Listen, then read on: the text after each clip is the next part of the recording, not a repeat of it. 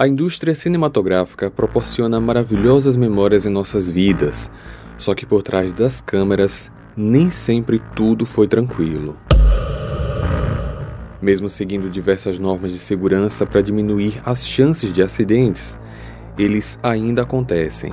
E por isso, ao longo de uma história centenária, diversas produções vivenciaram momentos tristes e trágicos. No vídeo de hoje, eu vou relatar cinco casos de atores que faleceram durante gravações de filmes, séries e programas de TV e quais foram as consequências desses fatos sombrios. Brandon Lee O primeiro caso é sem dúvida nenhuma um dos mais famosos. Brandon Lee nasceu em 1 de fevereiro de 65 nos Estados Unidos e ganhou notoriedade por ser filho do ator Bruce Lee, famoso mundialmente pelos seus filmes de ação e artes marciais. No início da década de 90, Brandon ainda estava buscando seu espaço e reconhecimento artístico. Até aquele momento, ele tinha participado apenas de pequenas produções, mas parecia que a grande chance do ator estava chegando. Ele foi selecionado para ser um dos protagonistas do filme O Corvo. O longa-metragem era uma adaptação da história em quadrinhos que levava o mesmo nome. Só que no dia 30 de março de 93, durante as gravações da cena do filme, a carreira do Brandon, de na época 28 anos, foi brutalmente interrompida. O ator interpretava o personagem Eric Draven e estava gravando uma das cenas mais importantes do filme. Ele chegava em seu apartamento e flagrava a namorada sendo abusada por Fanboy, interpretado por Michael Massey. Na sequência, uma luta entre o mocinho e vilão culminava em um disparo de arma de fogo. O personagem do Michael acertava o protagonista com um tiro no abdômen que caía no chão, momento em que a cena seria finalizada. Visualmente, tudo correu bem durante a gravação. Só que Brandon não se levantou após o disparo. Isso porque ele tinha sido atingido por uma bala de verdade. O ator foi socorrido, levado ao hospital, mas faleceu horas depois. O projétil tinha perfurado vários órgãos e se alojado na coluna. Após uma investigação, a polícia concluiu que houve um erro grave na preparação da arma usada no filme. Em cenas de tiro, são usadas balas de festim ao invés das tradicionais, claro. As balas de festim contêm pólvora mas nenhuma munição é disparada, o que causa apenas faísca e o barulho do tiro. Mas dias antes, a mesma arma havia sido utilizada em um outro filme. Só que para essa outra obra, uma bala semelhante com um projétil real foi utilizada, só que sem pólvora. Para a gravação do filme O Corvo, a arma não foi inspecionada e um pedaço do projétil tinha ficado alojado no cano. Assim, durante a cena, um projétil de calibre 44 foi disparado, atingindo fatalmente Brandon Lee. A polícia não indiciou ninguém, concluindo que houve uma negligência não intencional.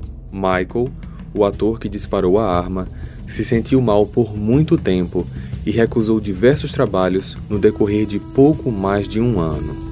Michael faleceu em 2016, aos 64 anos, vítima de câncer.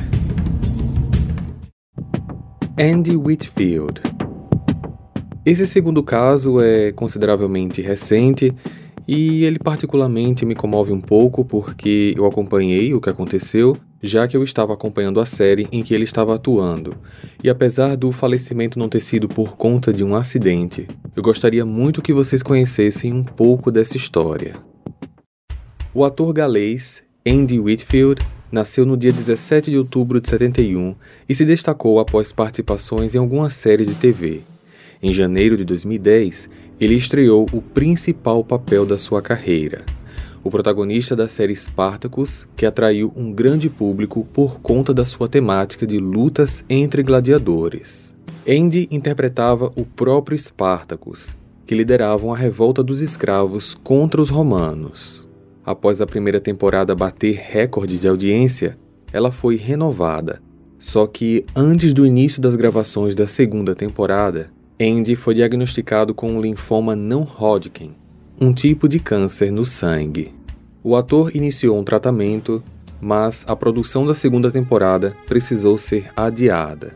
Enquanto ele tentava se curar, o canal de TV decidiu criar uma minissérie, a Spartacus Gods of the Arena.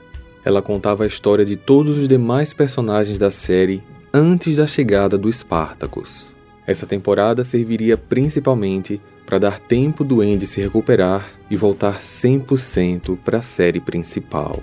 Após fazer o tratamento contra o câncer, Andy estava pronto para iniciar as gravações da segunda temporada, que aconteceriam em 2011. No entanto, semanas antes do seu retorno, o câncer voltou e o ator não conseguiu dar prosseguimento ao projeto. Andy faleceu no decorrer daquele mesmo ano, com apenas 39 anos. A série durou ainda por mais dois anos, agora com o ator Liam McIntyre atuando como Spartacus. O último episódio da série foi ao ar em abril de 2013 com uma linda homenagem feita ao Andy. Vic Morrow Esse próximo caso envolveu um acidente fatal no set de filmagens e que se tornou mundialmente conhecido. Vic Morrow nasceu no dia 14 de fevereiro de 29 nos Estados Unidos. Após servir a Marinha e estudar direito, ele acabou se tornando ator. Seu auge foi nos anos 60, quando participou de vários filmes e séries de guerra, sempre interpretando papéis como sargentos e soldados. Ele chegou a ganhar um Emmy pela atuação na série Combate, que foi ao ar entre os anos de 62 e 67. Em 82, Vic foi selecionado para fazer uma participação no filme Twilight Zone The Movie, produzido por Steven Spielberg e que no Brasil se chamou Além da Imaginação. O filme, de suspense, contava com quatro segmentos divididos em episódios de meia hora cada. A produção era uma inspiração da série do mesmo nome, que fez muito sucesso durante a década de 50. Vic, com 53 anos na época, interpretava um homem que tinha a missão de resgatar duas crianças em meio a uma guerra e levá-las para um helicóptero. A gravação ocorria normalmente, só que algo deu terrivelmente errado. Enquanto Vic ia em direção ao helicóptero, segurando os atores mirins em seus braços, alguns fogos de artifício dos efeitos pirotécnicos atingiram a aeronave, que ficou fora de controle. Como o helicóptero estava muito próximo aos atores, as hélices atingiram fatalmente Vic e um dos atores mirins, a atriz Mika Dee Lee, que tinha apenas 7 anos. A outra atriz, Renee Chining Chen, de 6 anos, escapou das hélices, só que ela foi esmagada pela queda do helicóptero. Os três faleceram na hora. Já os seis tripulantes que estavam no helicóptero sofreram apenas ferimentos leves. Steven Spielberg e os outros diretores do filme foram processados, mas ninguém foi condenado. Mesmo assim, o filme foi ainda lançado em 83, mas, obviamente, sem essa fatídica cena. Depois desse fato, uma série de mudanças nas leis trabalhistas para atores mirins foram implementadas em Hollywood. Os dois próximos casos envolveram fatalidades que não têm relação com acidentes, mas que também ocorreram durante gravação. Hey, você se interessa por crimes reais, serial killers, coisas macabras e tem um senso de humor um tanto quanto sórdido? Se sim, você não está sozinho. Se você precisa de um lugar recheado de pessoas como você, Venha conhecer o podcast Pátria Amada Criminal. Todas as semanas tentamos entender o pior da humanidade. Nesse processo a gente ri, chora, fica brava, fofoca, porque afinal de contas é assim que a gente fala quando está entre amigos. Suas novas melhores amigas trevosas estão aqui no Pátria Amada Criminal.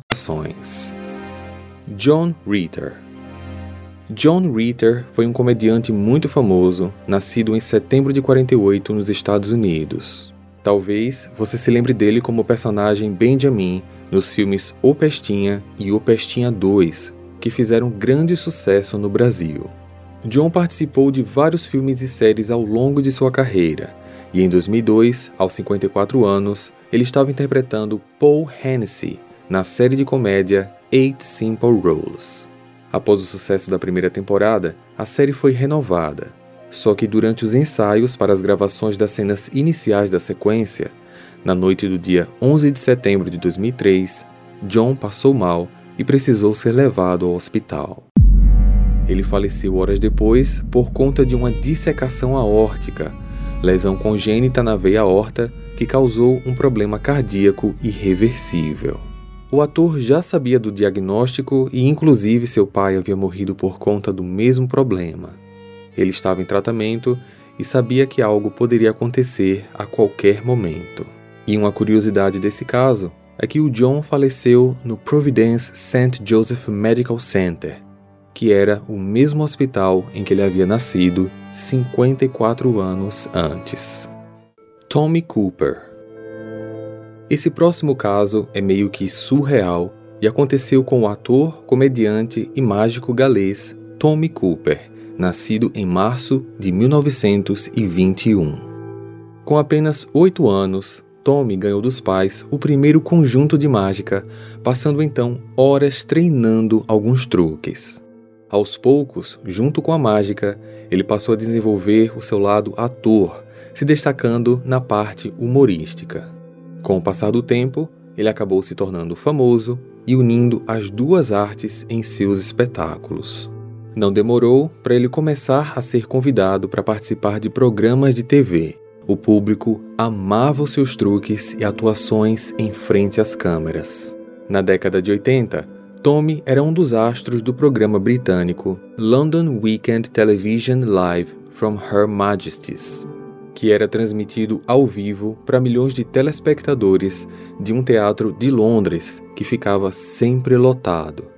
A plateia fazia parte do sucesso do programa. Só que no show do dia 15 de abril de 84, algo macabro aconteceu.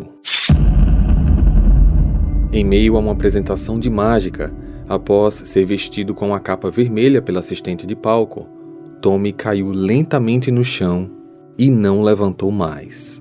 A assistente se afastou, rindo, pois pensava que era uma piada do comediante. A plateia também deu gargalhadas, achando que tudo era parte do show. Só que a produção, ao perceber a gravidade da situação, acabou puxando Tommy para fora do palco e o levaram ao hospital, onde ele tinha chegado sem vida. O comediante faleceu em frente a uma plateia que ria sem entender o que realmente estava acontecendo, lembrando que a morte foi transmitida ao vivo para milhões de telespectadores. A causa do falecimento foi um ataque cardíaco fulminante. Tommy tinha 63 anos. Essas foram cinco histórias de atores que faleceram durante gravações. Sei que são casos de deixar a gente triste ou chocado, mas se você gostou da forma em que eu apresentei essas histórias, deixe o seu like e se inscreva no canal. Não se esqueça também de ativar o sino para sempre receber notificações quando um novo vídeo for lançado. Obrigado por assistir até aqui e nos vemos então na próxima semana. Até lá! Hey! Você se interessa por crimes reais, serial killers, coisas macabras e tem um senso de humor um tanto quanto sórdido? Se sim, você não está sozinho. Se você precisa de um lugar recheado de pessoas como você, venha conhecer o podcast Pátria Amada Criminal. Todas as semanas tentamos entender o pior da humanidade. Nesse processo a gente ri, chora, fica brava, fofoca, porque afinal de contas é assim que a gente fala quando está entre amigos. Suas novas melhores amigas trevosas estão aqui no Pátria Amada Criminal.